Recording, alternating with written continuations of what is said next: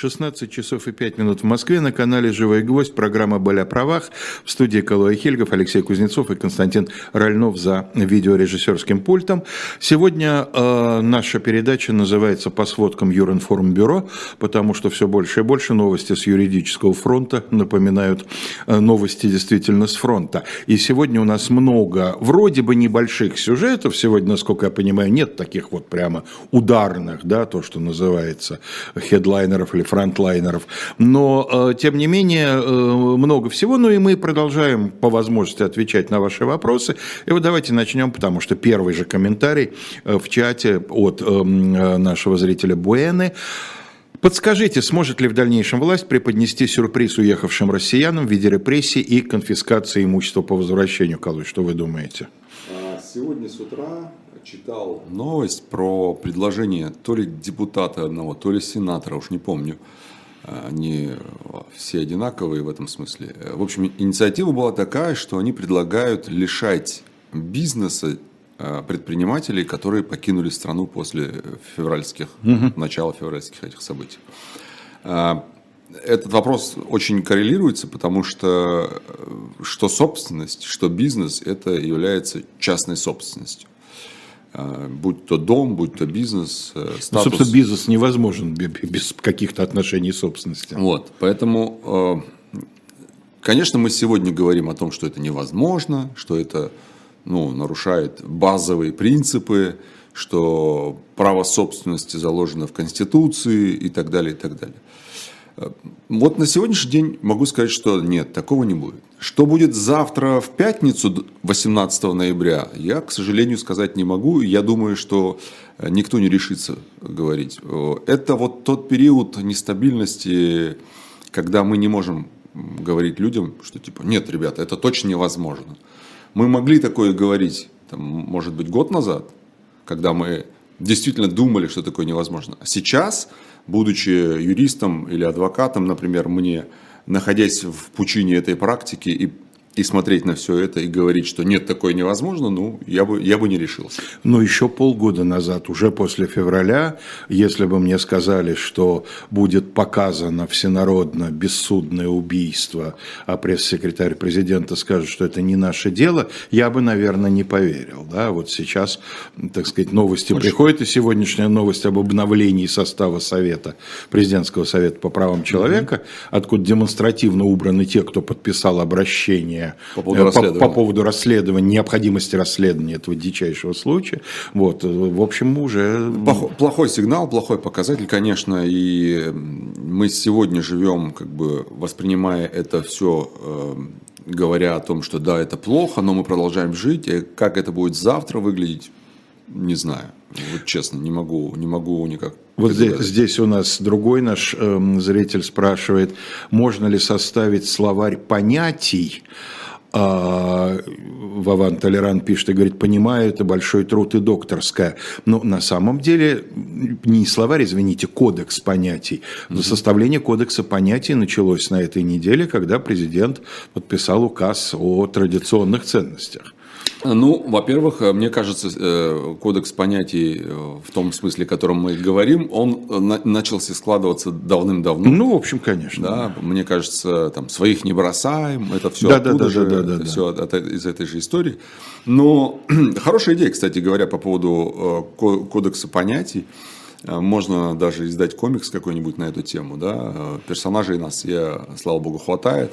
Э, я думаю, что может даже тот, кто нас послушает сейчас и сможет себе позволить издать. Вы знаете, у меня была когда-то идея, вот я сейчас ее вспомнил только что, мы хотели издать уголовный кодекс в картинках. В картинках, да? да, чтобы детям было понятно, чтобы запоминалось лучше. Ну, ну что такое растрата? Ну вот хищение и растрата. Ну вот люди не понимают, что такое растрата, от чем mm-hmm. они отличаются от хищения.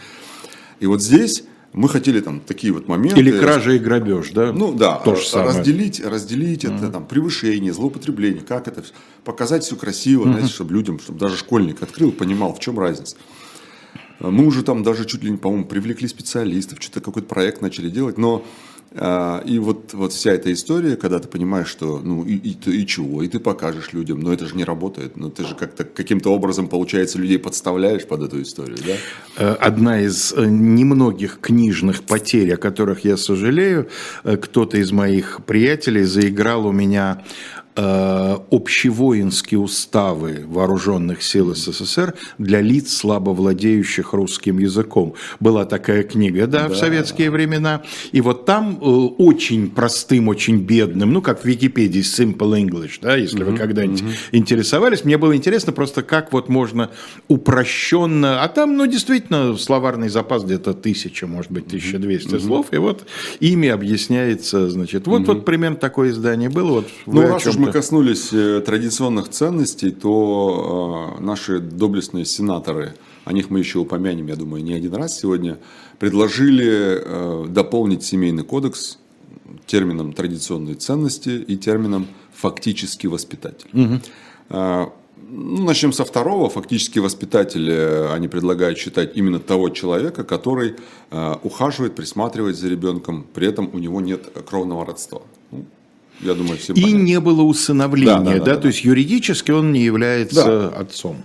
Э, я думаю, что, к сожалению, опять же, в связи с происходящими событиями, таких детей у нас будет много. По-моему, даже заявляют порядка 40 тысяч детей, которых оттуда вывезли с зоны боевых действий и так далее. И я думаю, что много будет таких детей. Э, здесь что, насколько это... я помню, прямо попадает под конвенцию о геноциде. Потому что вывоз да, насильственный конечно, вывоз конечно, э, этом... детей, это прямо прописано как международное преступление. Совершенно верно. А, что касается традиционных ценностей, то я процитирую просто, чтобы не... Ну, конечно, зачем, не, зачем не, придумывать? Да, не, не передавать, точнее передать, наоборот, всю, э, всю... Прелесть. Прелесть э, формулировки.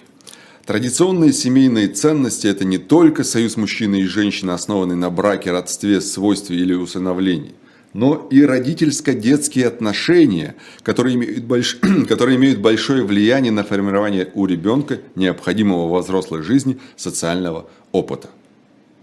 Угу. Вот, э, короче, они говорят, что это не только мама, папа, но и то, что там папа главный, мама там слушается, ну вот, вот эта угу. вся история, потому что здесь говорится о том, что это иерархичные отношения, да, и что цитирую, авторитет родителей для целей воспитания детей имеет неприходящее значение. То есть они предлагают это все записать.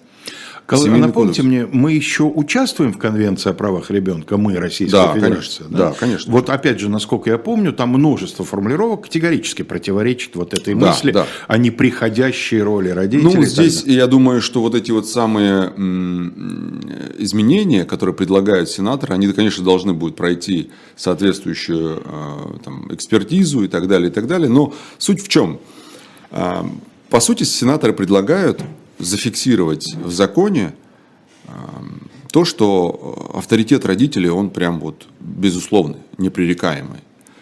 Эм, вот я сразу проецирую на себя, да, любую историю. Ну, для меня это априори так. Ну, потому что так было заведено в вашей семье. Да. Э, у моего отца его отец был авторитетом, угу. у меня мой отец авторитет, у моих детей буду я авторитетом или есть.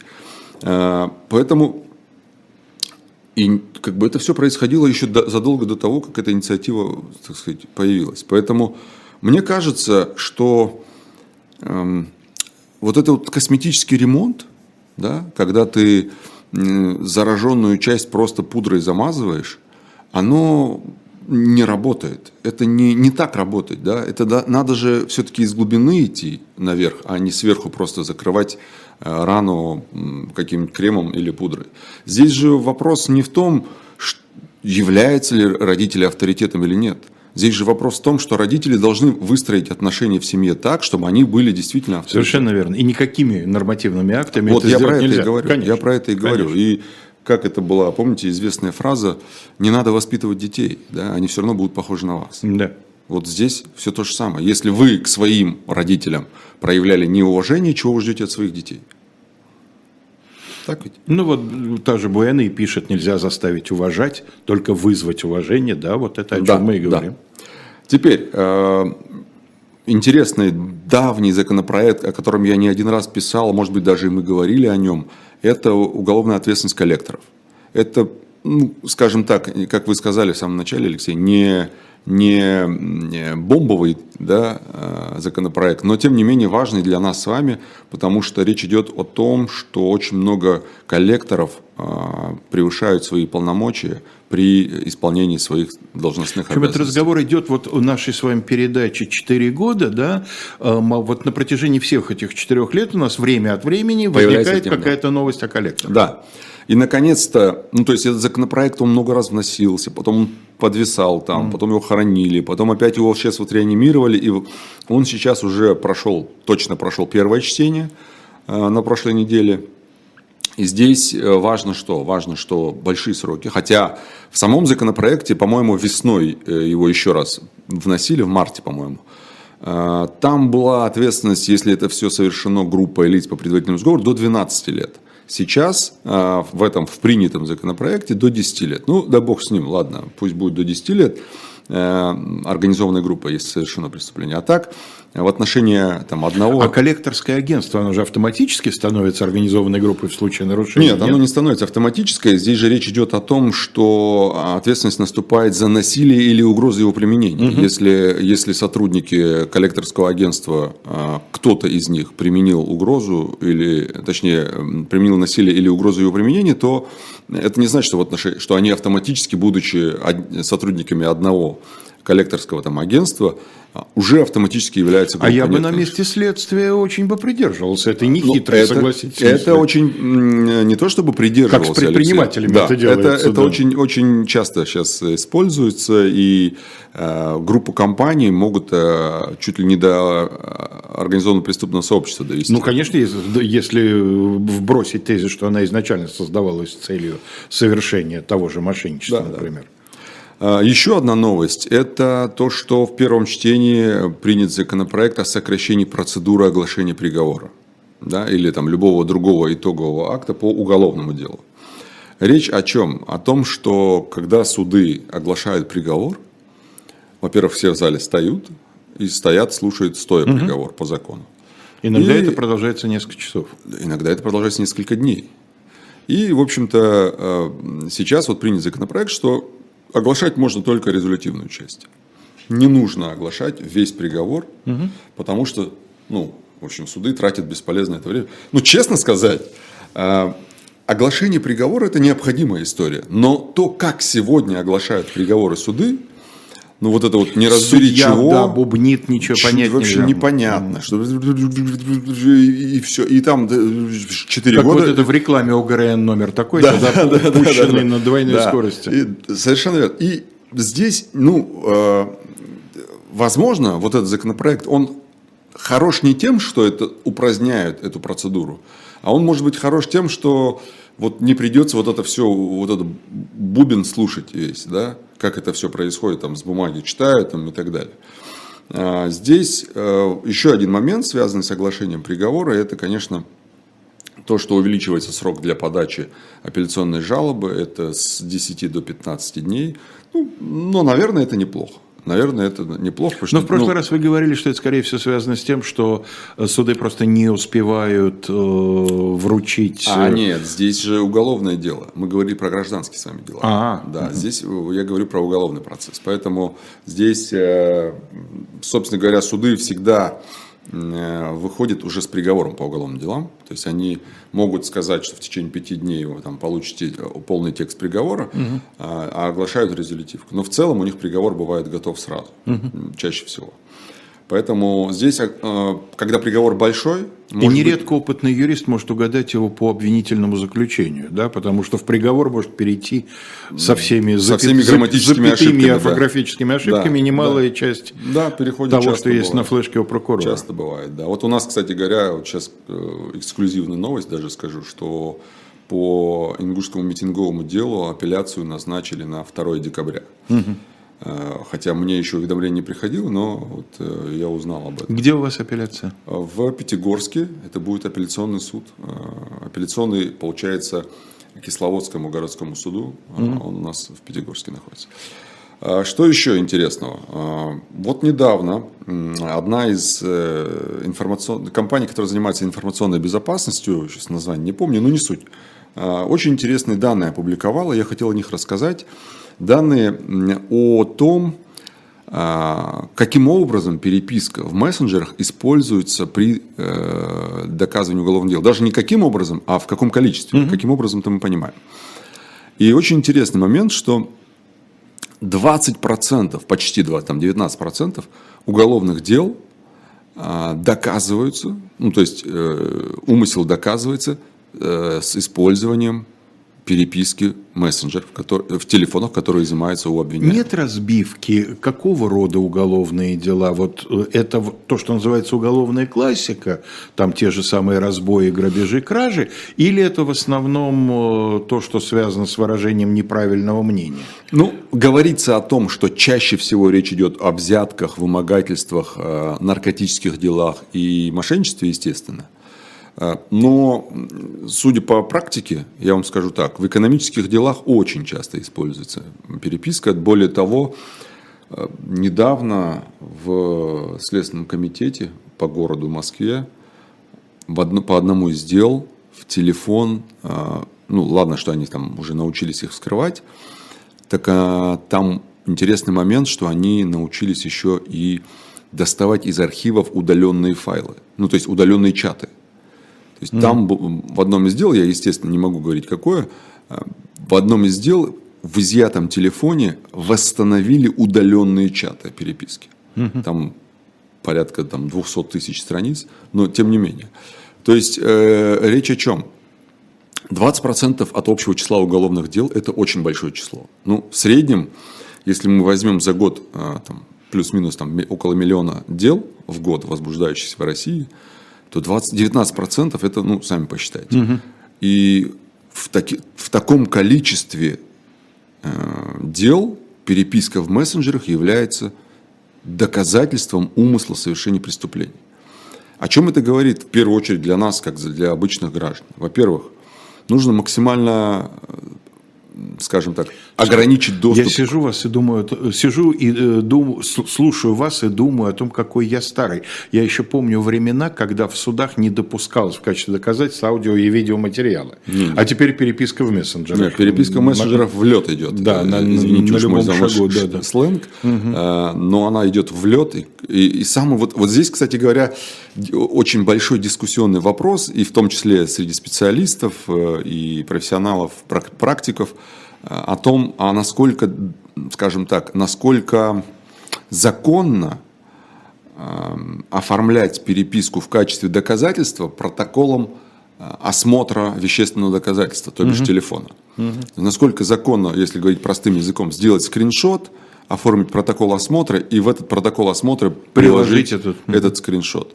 И является ли это достаточным доказательством? Ведь Ну, скриншот ведь по сути фотография. Да. Правильно? Да. А как с обычными фотографиями? обычные фотографии чаще всего, если неизвестен источник, э, чаще всего не допускаются. Ну а вот если, скажем, при обыске, да, при обыске квартиры изъят э, семейный фотографический альбом, да, из него изъята фотография, э, поскольку, помните, раньше на фотографиях часто делалось указание даты, да, то это теоретически может свидетельствовать там об алиби или наоборот об его отсутствии. Ну, э, скажем так, фотографии в целом, вот, о чем вы говорите, все это, это все реже и реже встречается, потому что фотографии мало кому интересуют, ну, физически распечатаны, я имею в виду, они мало кому интересны, потому что их сложно приобщать к материалам в качестве доказательств, хотя очень часто встречаются, но когда речь идет о защите, то очень сложно приобщить фотографию и там Фотографии, наверное, часто встречаются, когда они сделаны экспертом на месте при- преступления. Да, это да, это, конечно, понятно. это конечно. И вот, когда мы говорим о переписке, во-первых, естественно, нужно а, максимально, максимально ограничить доступ к а, переписке. То есть, если у вас есть вход, например, пароль на телефоне, то было бы неплохо еще пароль установить на самом мессенджере. Там такая есть возможность. Для всякий случай, да? Это первое. Второе, естественно, вот э, то, что я говорю, удаленные чаты, это WhatsApp. Я не, рекомен... не, не, не рекламирую и не, скажем так, негативно не, не эм, ухудшаю э, как это, качество услуг или, Да, или, или, и- или имидж, антирекламу, да, да, да, не делая созда- антирекламу. Но, создаете, тем не да. менее, WhatsApp э, это вот тот мессенджер, где это все восстановили. Это первое. Второе, ну, то есть, чтобы имелись, имелось в виду. Естественно, не нужно никаких э, двусмысленных переписок вести в мессенджерах. Э, В-третьих, всегда есть функция, в других мессенджерах в том числе, есть функция удаления сообщений. То есть, ты там, через какое-то время оно удаляется автоматически. Ну, то есть, есть э, возможность этому противостоять, но люди этого почему-то не делают. И самое страшное, что люди делают, когда их остановят на улице, к ним придут с обыском, или задержат по какому-то обстоятельству, э, или еще что-то, они всегда при первом же требовании, ну, большинство людей всегда говорят пароль от телефона. Они сообщают пароль от телефона. Ну, зачем? Мало того, что э, имея доступ к телефону, следователь или оперативник просто заскринит и протоколом осмотра э, вещественного доказательства приобщит это все к делу, так он имеет доступ к тайне переписки вашей. По большому счету, я насчитал, в одном телефоне может быть до 49 тайн, охраняемых законом. Медицинская, банковская. Вы имеете в виду видов тайн, да? Видов Тайн-то тайн, да. может быть Да. бесконечное количество. Видов тайн, да. А, Медицинская, банковская, тайна переписки, тайна личной жизни и так далее, и так далее. Да. И вот этот вот, вот доступ, который предоставляется, и, кстати говоря, Конституционный суд не то чтобы он сказал, что это можно так делать, он сказал, что это не нарушает да, прав. Ну, при определенных условиях это отдельная тема. Но, тем не менее, а, просто надо иметь в виду, что в некоторых мессенджерах даже удаление чата не является, так сказать, э, Окончательным, Окончательным, э, решением вопроса, да. да, поэтому, может быть, и не стоит, э, ну, вообще не стоит в переписках вести какие-то двусмысленные диалоги. Что касается гражданских процессов, тоже буквально на минутку остановимся на этом. Э, Переписка, она тоже используется в гражданских процессах при доказывании чего-либо. То есть, если вы хотите доказать, что человек вам сказал что-то или обещал что-то, или, например, был у нас- Признал долг, Да, да, например. да. У нас вот как раз была история, когда не было расписки, но человек в переписке признал долг, и она э, явилась доказательством. То есть ее нотариально оформляешь, либо у нотариуса, либо у, у э, экспертов, которые подтвердят подлинность да, переписки. Со- соответственно, этого достаточно для того, чтобы доказывать суду о том, что была такая переписка. И по статистике как раз э, эта же компания, э, RTM Group, вот, вспомнил, они э, говорят о том, что в качестве доказательств переписка используется на 100 с лишним процентов больше, чем в 2020 году. То есть инструмент... Более чем в два раза. Да, инструмент очень, очень, скажем так, м, востребованный. Разворачиваем тему, как это было Да, модно. в, в утренних Да, разворотах. было да. модно. Значит,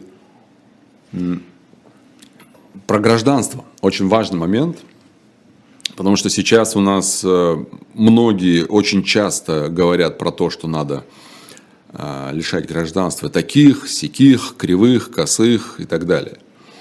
И Владимир Владимирович Путин тоже отличился э, в этом смысле и предлагает, Владимир Владимирович э, предлагает лишать гражданства э, тех, кто совершил преступления, связанные с, во-первых, дискредитацией вооруженных сил, фейках, публичные призывы к экстремизму, посягательство на жизнь государственного деятеля, э, организация вооруженного мятежа, разбой и грабеж, взятки, вандализм и надругательство над э, государственным гербом. Но это касается тех, кто приобрел Да, гражданство. да, сейчас мы об этом скажем. Но здесь эм, Владимир Владимировича поддержали еще и сенаторы, и они внесли на рассмотрение еще дополнительные изменения. Они уже говорят про дезертирство, про, ну, в период мобилизации, про м, э, неисполнение приказа и про добровольную сдачу плен. Вот эти три добавляются туда же, и вот они все сейчас предлагаются лишать этих граждан э, гражданства России, по, ну, если они его приобрели э, не по факту рождения, а по другим основаниям. Так вот, э, интересный момент здесь в чем? Э, Во-первых, Большинство. Я, я думаю, что добровольно сдавшимся в плен это на самом деле серьезно облегчит жизнь. Потому что таким образом это будет подтверждать как бы э, э, разрыв их, окончательный разрыв их связей с той стороной, э, откуда они пришли. Ну, это тоже процедура, ну, все равно судебная, понимаю, естественно, да. да. Но э, даже вопрос не в этом. Вопрос в том, что надо посмотреть, а кто у нас последние годы приобретает это гражданство. Угу. Ну вот давайте начнем. Депардью. Да нет, я про, про граждан, которые стали гражданами России, да. Крым, э, ЛНР, ДНР. Это же вот э, основные, ну, то, что вот сейчас там, не знаю, те, кто, ну, не знаю, жители Средней Азии, там, Закавказья, которые получили паспорта, это единицы на самом деле. В основном, но представьте себе, Крым это сколько там, после 2014 года на сколько? На 5 миллионов увеличилось население. Угу. Это же все вот они, граждане. Это все это то, что вот аптацией называется, да? Да, совершенно верно. Mm-hmm. Это же они приобрели не по факту рождения этого гражданства, да не mm-hmm. по рождению. Нет, а конечно. Они приобрели его впоследствии. Соответственно, на них распространяются. Это вот они в основном и будут люди. Не, не мы с вами, мы это получили гражданство, получили, и нас уже не лишить. Хотя я уверен... Абсолютно, что на этом, конечно, не остановится. Да, я уверен, что это не... Мы же возрождаем все советское, а в советское была практика лишения гражданства. Да, и это вопрос, мне кажется, это вопрос времени. А то, что там в Конституции написано, так Валентине Терешковой наверняка уже приходят мешки писем от простых граждан с требованием лишать, наконец, мерзавцев. Я уверен, я да. уверен, потому что, ну, так же нельзя, невозможно просто. Но зачем они нам нужны вообще? Пусть уезжают. Это к вопросу о том, а можно ли лишать, это пока пусть лишать, уезжают. лишать э, имущества. Да? Это к вопросу угу, о том. Угу. А, еще интересный момент. Мы с вами всякий раз, когда говорим об иностранных агентах, говорим, но это не конец. Угу. Но вот мы убеждаемся, что это не конец в очередной И раз. жизнь в очередной раз подтверждает да. нашу с вами да. правоту. То есть, этот безобидный закон, который был э, там, принят в 2012 году как некий вот закон, как там было, который просто делает прозрачным деятельность организации и показывает, что они получают средства из иностранных источников и являются, ну или могут работать в интересах этих самых источников. Все, вот для чего мы принимали этот закон. Да, ну и потом в Америке же есть, а мы чего да, можем? Да. Так вот, э, сейчас этот закон дошел до какого-то абсурда. Вчера было опубликовано распоряжение правительства, или вчера, или позавчера, я не помню, по-моему, вчера. Это распоряжение правительства устанавливает перечень данных об иноагентах. Я сейчас говорю и о физических, и о юридических лицах. И а, эти данные будут опубликованы на сайте Минюст. С 1 декабря будут публиковать все данные о физиках, как да, мы говорим, и юриках. Так вот, э, включая тот самый пароль к телефону, да? Э, вот не дошли пока еще до пароля, я сейчас скажу, что будет. Если мы говорим о физлицах, это дата рождения, ИНН и СНИЛС. Если мы говорим о юрлицах компаниях, э, то это ИНН и ОГРН. То есть останется только подобрать пароль к госуслугам, и можно хоть кредиты оформлять. Вот я про это и говорю. Да, хоть наследство оставить. Я про это и говорю. Вообще, Помните, пояснительная записка была к этому закону, а, что этот закон не ухудшает положение. Конечно. Что и они просто говорящие головы об этом много говорили. А да. Конституционный суд говорил об этом законе, еще выразил, по-моему, в 2014 году свою позицию относительно этого закона, что он ни в коей мере не противоречит нормам Конституции, поскольку они направлены, то есть сам закон направлен на обеспечение прозрачности, я цитирую просто сейчас угу. позицию Конституционного суда, прозрачности и открытости деятельности некоммерческих организаций, получающих денежные средства и имущество от иностранных источников, участвующих в политической деятельности на территории России. Угу. Каким сегодня... детским лепетом это сейчас все кажется. Да. да? Ну, сегодня никто не говорит вообще про политическую деятельность. Конечно. Просто, ну... помните, да? Таблица, фамилия, откуда получал страна, и все. И там уже иди доказывай, что ты не верблюд и так далее. И, так и далее. самое главное, что доказать это невозможно. Что можно сказать по поводу этих публикаций? Ну, э, во-первых, э, вот здесь в таких случаях я сразу вспоминаю комментарии наших э, зрителей, которые пишут, да в России закона нет, да что вы нам про закон рассказываете? И мне это пишут и в личку, и там в соцсетях. Опять же, напоминаю, передача 4 года, они все никак не успокоятся. Да, и, но вот здесь я их понимаю. Почему? Да нет, я вообще их понимаю, Почему? я не могу сказать, что я их не понимаю. Да. Почему? Потому что вот здесь я должен с ними сказать, да, друзья мои, вы правы, в России законы, ну, я не могу сказать, что нет, они есть, но они не работают или работают плохо. Конституцией Российской Федерации гарантирована неприкосновенность частной жизни э, гражданина. Публикации СНИЛСа, ИНН, дата рождения и фамилия, имени, отчества – это фактически вмешательство в частную жизнь. Второе. За публикацию в открытых источниках персональных данных без согласия лица – это 137 статья Уголовного кодекса. Так, на всякий случай. Угу. В-третьих, публикация персональных данных только иноагентов нарушает принцип равенства всех перед законом. Поскольку выделяет их в особую группу. Да. Ну. Принцип равенства перед законом еще можно вспомнить, когда мы принимаем законы о закрытии данных реестров тех или иных лиц, в отношении кого проводится расследование. И когда э, обосновывают такое, говорят, нет, все должны быть равны перед законом, и без их согласия нельзя публиковать. А здесь можно. Здесь иностранный агент. Вспомните, даже когда приговор публикуется, уже вступивший в законную силу приговор, там персональные данные стоят звездочки, да, да, да, или замазываются.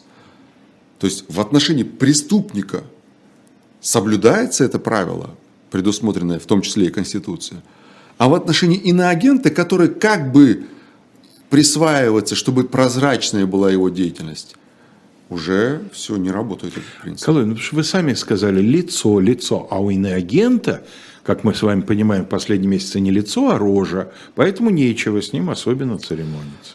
Это э, что касается иноагентов. Теперь хочется вспомнить решение э, суда в Якутии. Я о нем а, и писал в Телеграме в том числе, но не сказать о нем не могу. Оно очень интересно. Оно, собственно говоря, ничем не отличается от всех других аналогичных решений. Это административное дело было за дискредитацию вооруженных сил в Якутске э, Тимофея Ефремова, э, сейчас скажу, журналист местный. Угу. Он на дожде давал интервью, и он сказал фронт, слово фронт. Он не говорил не война, он не говорил не там, не знаю, еще что-то, не уж не говоря о прямой дискредитации, да. Он сказал слово фронт, на фронте там и так далее. Суд что говорит? Суд говорит, что Владимир Владимирович и Министерство обороны не использовали слово фронт и слово война. А слово фронт может быть применено только к войне. А там использовалась линия соприкосновения, а не фронт. Поэтому вы дискредитировали вооруженные силы России. Можете себе такое представить?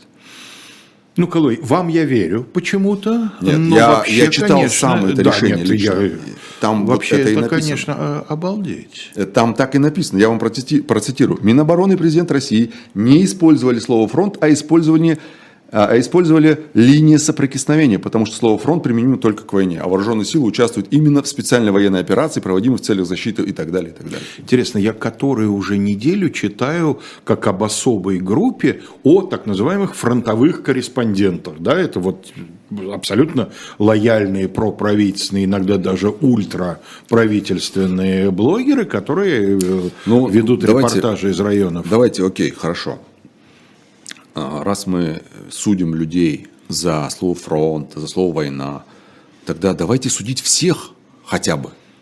Угу. Слово фронт, если вы откроете, или точнее включите телевизор вечером а, какой-нибудь там Соловьева или этих каких э, э, или Читу, Киселева, Читу да. Скобеевых, угу. вы откроете... Поповых Скобеевых, ну, по предварительному сговору да, Лиц, да. Там слово «война», «фронт» и так далее звучит по нескольку раз, если не несколько десятков раз.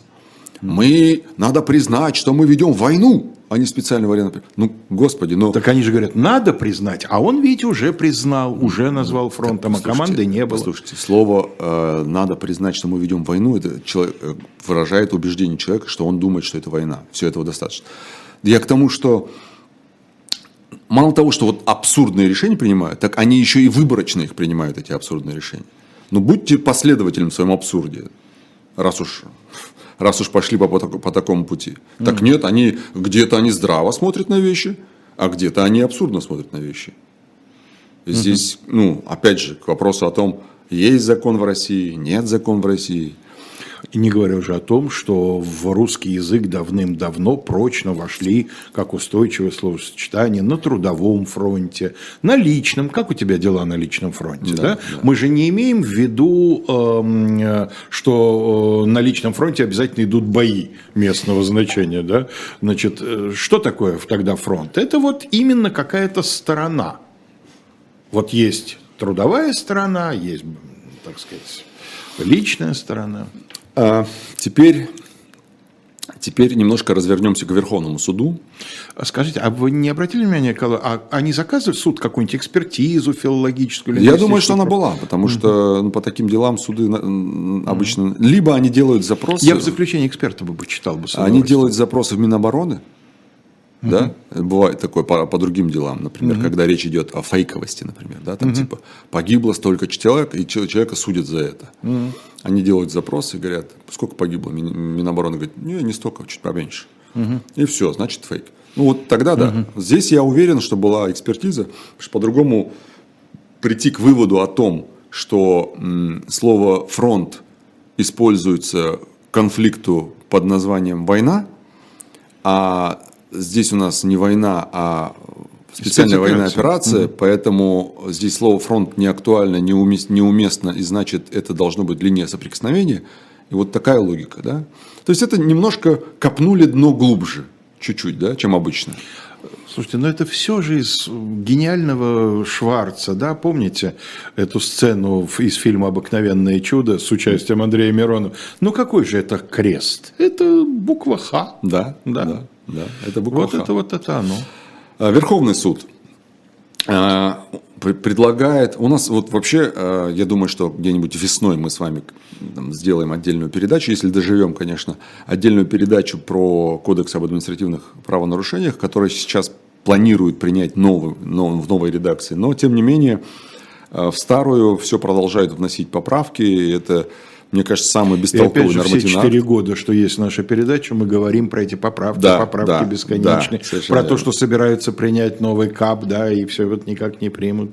С прошлого года еще, да.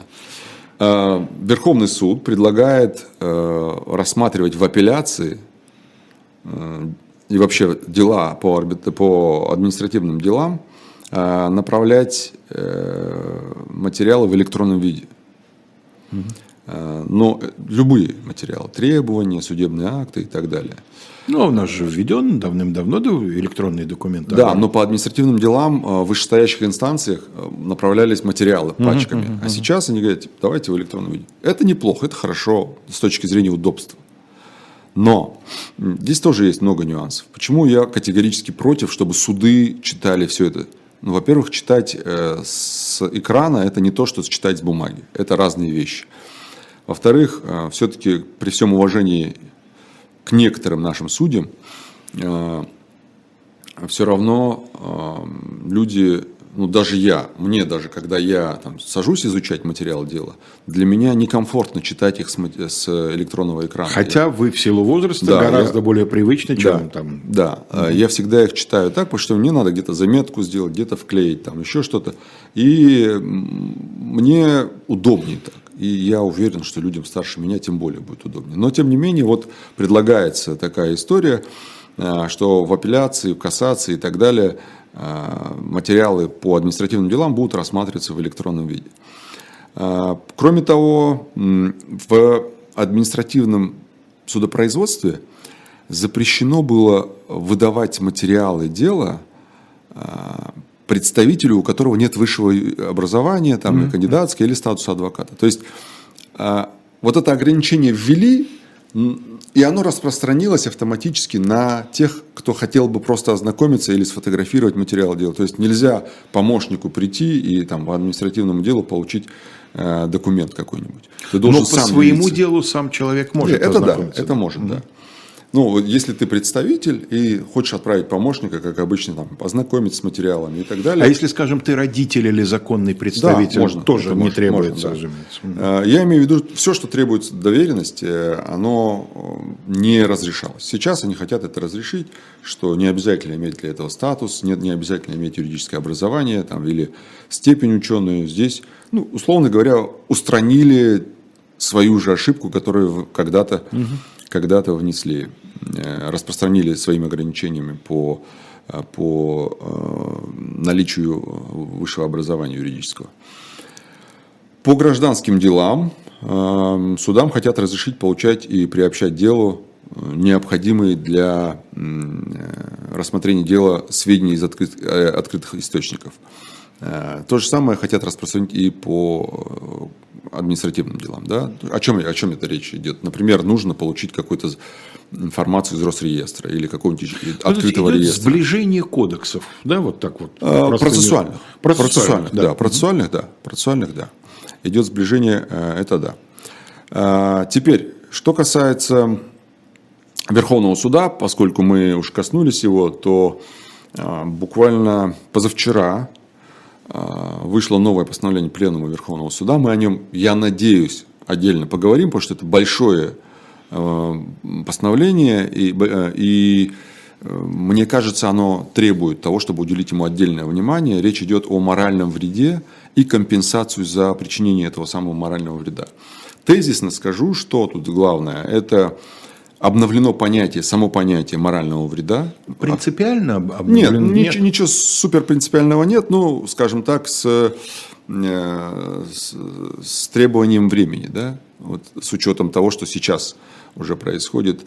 Э, дальше э, важный момент, нельзя передать право требования морального вреда, оно не переходит по наследству, угу. но при этом, если уже взыскан моральный вред, то саму процедуру взыскания можно уступить. Ну, потому что это уже, да, он да. уже превращен да. в деньги, а это другое дело.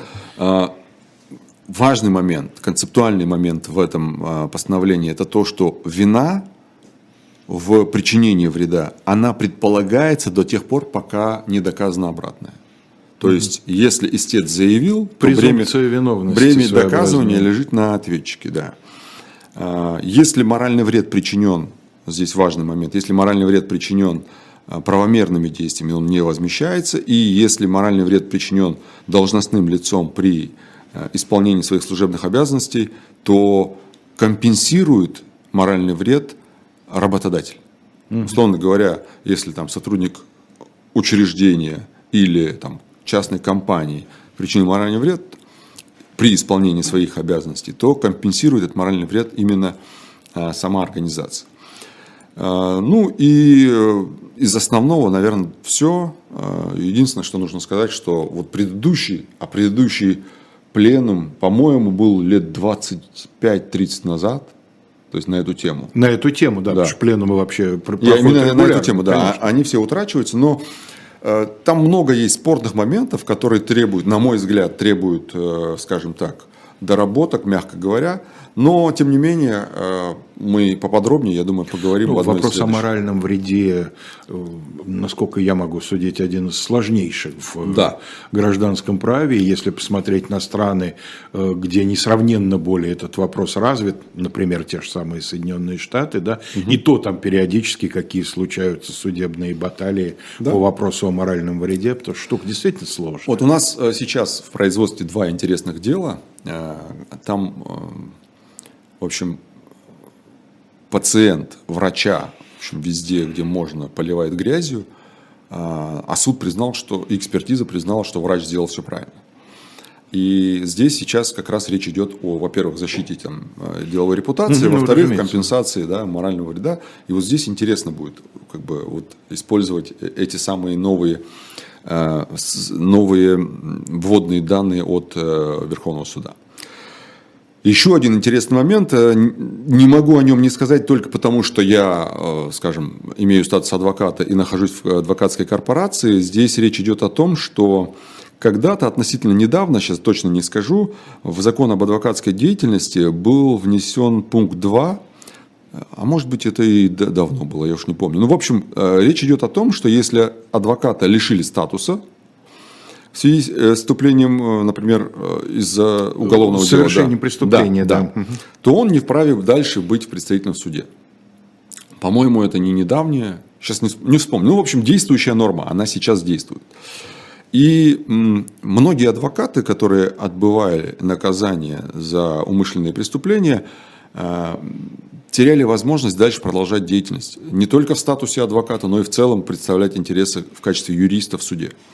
Им это ограничивалось в силу закона. То есть, интересно получается, если ты адвокат, совершил преступление, вышел там или там, не знаю, в общем, приговор твой вступил в силу, и ты дальше уже, мало того, что ты не можешь представлять интересы в суде в качестве адвоката, ты не можешь в принципе представлять интересы в суде. Хотя в приговоре нет отдельного нет. указания на запрет занятия профессиональной да. деятельностью. А, а второе, если ты просто юрист, тебя осудили, ты вышел, ты продолжаешь представлять интерес. То есть наличие статуса как бы ухудшает твое положение а, в случае... То есть, опять же, неравенство. Да, в случае, в случае, в случае э, осуждения. И здесь Конституционный суд посчитал, что это фактически запрет на профессиональную деятельность, и такой запрет, он может быть, но он не может быть бессрочным. То есть э, нельзя в законе прописать, говорит Конституционный суд, что вот да, мы тебе запрещаем быть представителем в суде до конца твоих дней.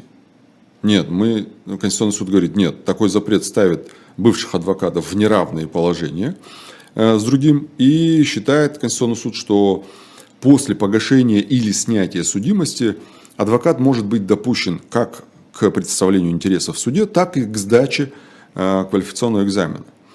И Конституционный суд предписал законодателю э, установить эти самые сроки на запрет. Да? Э, например, как это может быть? Это может быть, что со снятием судимости да, со снятием отпадает, ну это отпадает, да. первое, что приходит в голову. Да, классическая история. А до этого времени вот так и говорит э, Конституционный суд, что этот срок нужно исчислять, исходя из срока судимости. Угу. Не менее пяти лет с момента прекращения статуса адвоката. А, а запрет на представительство в суде, говорит Конституционный суд, должен быть на срок, который указан в решении о прекращении статуса. Угу. Да, вот помните, вот, э, господина Пашаева лишали статуса на два года. Или там того же Добровинского, да, mm-hmm. их лишали на какой-то срок. Вот об этом имеет, э, говорит э, Конституционный суд, что представительство в суде должен быть запрещено на этот срок, mm-hmm. но не более. То есть, если этот срок закончился, дальше он может представлять интересы в суде. Таким образом, э, на мой взгляд, эта несправедливость, она устранена. Я считаю, что это действительно несправедливость, потому что ну, нельзя вот так вот э, из-за того, что принадлежишь корпорации адвокатов, да, у каждого может быть и э, ошибка, и оступиться может, и совершить преступление даже так, но тем не менее. И э, еще одна, наверное, интересная инициатива, которая, с одной стороны, как бы выглядит, на первый взгляд, очень э, благостной для э, субъектов этой инициативы, объектов инициативы. Объекты, это, да, субъекты, да, да, да, это да. инициаторы. Э, но, тем не менее, она очень э, характерно показывает состояние э, экономики и вообще в целом положение Не дел в стране. про пенсионеров ли? Да, про пенсионеров, именно. Э, Министерство экономического развития предложило разрешить пенсионерам, а также гражданам, единственным доходом которых являются социальные выплаты. То есть, например, инвалидам, да? Да, да, да. Угу. Инициировать внесудебную процедуру личного банкротства через год после начала взыскания. Ну, условно говоря, вот там я пенсионер, у меня был кредит, и э, банк ко мне обратился с иском, я, естественно, там, проиграл процесс, и вот банк пошел там через пристава взыскивать с меня вот эти мои пенсионные накопления, mm-hmm. да, то есть э, пенсию мою. А, через год после этого я могу обратиться Э, в суд с заявлением о э, личном моем банкротстве в упрощенном порядке, во внесудебном. Э, и, собственно говоря, избавиться от этой обязанности да, перед банком. Если у меня других доходов нет, кроме как там, социальных выплат. Но что интересно, здесь интересно, что а, Мин, Мин, э, Минэкономразвития. А напомните, Колой, я к стыду своему не помню, банк ведь не может на всю сумму обращать взыскание. Да, да там э, есть у нас закон относительно недавно принятый, по-моему, там что-то в районе 10-12 тысяч рублей они должны оставлять. Это То есть прожиточный, прожиточный минимум, да, иными словами. должны, должны оставлять, да, а остальное могут списывать. И интересно, что для остальных граждан, говорится в инициативе, эта норма э, и этот механизм э, может быть предложен через 7 лет. Для меня очень непонятно, почему 7 лет? Почему вообще для остальных граждан можно, быть, можно предлагать такое? Ну, непонятно. Это э, такое ощущение, что такое, знаете, пророческое немножко э, заявление, что типа ну, через 7 лет Бог его знает, что здесь будет, поэтому разрешим. Ну да. Ну, опять же, э, это можно как бы... А может быть, библейские мотивы, семь тощих лет и семь А, жирных да, да, лет, да, да. да, да. А, Здесь вопрос, э, я бы не стал сейчас комментировать вот эти 7 лет, потому что тут через 7 месяцев не знаю, что случится, а не то что 7 лет. Поэтому здесь э, комментировать рановато. Но здесь интересно, что Минэконом предлагает увеличить максимальный порог, порог долга, вот именно для упрощенного производства а, банкротства, Банкротство. а, до миллиона рублей. Сейчас это 500 тысяч рублей. До миллиона рублей. А минимальная сумма обязательств, сейчас она 50 тысяч, то есть от, 50, от 500 тысяч до, э, э, от 50 тысяч до 500 тысяч сейчас. Если у вас в, этой, в этом коридоре долг, то вы можете да, это сделать, э, пой- пойти и банкротиться во внесудебном порядке. И сейчас Минэконом говорит, давайте-ка с 25 тысяч до миллиона. То есть Не слабо. да, то есть число лиц, которые захотят банкротиться, сильно вырастает. Ну, то есть в 40 раз будет увеличена Да. сумма. Я тут, А, и- скрипя мозгами, посчитал, и получилось М, всё. Я не считал, но тем не менее. Это большое, большое количество людей.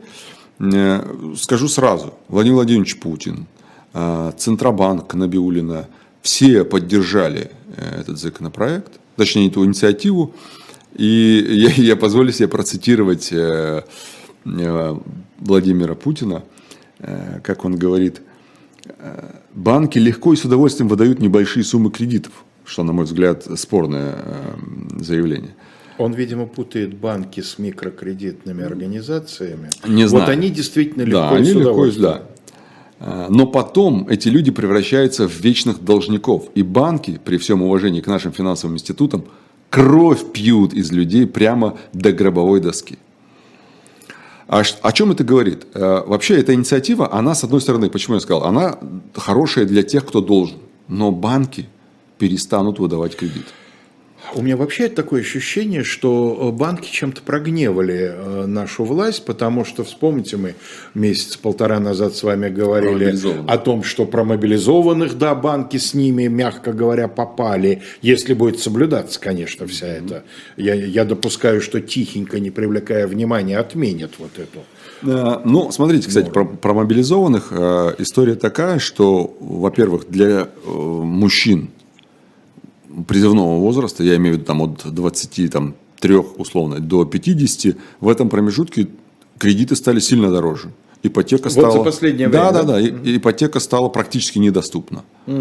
А, и вот эта история с пенсионерами будет ровно такой же. То есть, если Владимир Владимирович говорит, что у нас банки легко и с удовольствием выдают небольшие суммы То они кредитов, будут с отвращением и, и, и нелегко. и нелегко. Совершенно.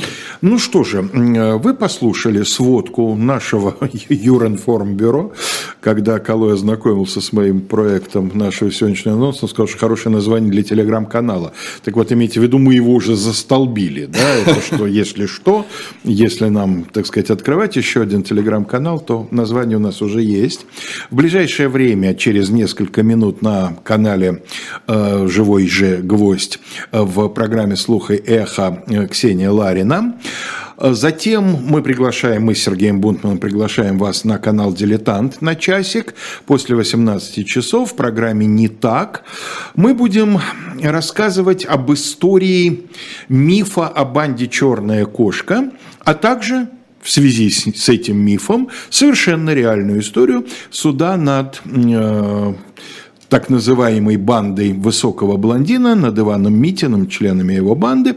Это Советский Союз, 53 год. История достаточно хорошо известная, много о ней последнее время пишут и снимают, но очень много там э, всего в диапазоне от шероховатости до просто ложной информации. Дальше вы возвращаетесь на канал «Живой гвоздь». После 19 особое мнение. Сегодня Антон Орех беседует с Александром Бауновым, экспертом фонда Карнеги. После 21, поскольку четверг, это значит пастуховские четверги, Владимир Пастухов беседует с Алексеем Венедиктовым, которого власти э, России считают иностранным агентом, а фонд борьбы с коррупцией разжигателем войны. Ну и после 22 Дмитрий Львович Быков в программе «Один», и после 23 в этой, внутри этой программы «Один» традиционная рубрика «Урок литературы», в которой Дмитрий Львович нам нам расскажет о Вере Инбер. Я с большим удовольствием это все посмотрю, послушаю. Чего и вам желаю. Я не прощаюсь, потому что я надеюсь, что большинство вас присоединится к нам после 18 в программе «Не так». Всего вам доброго. Пока.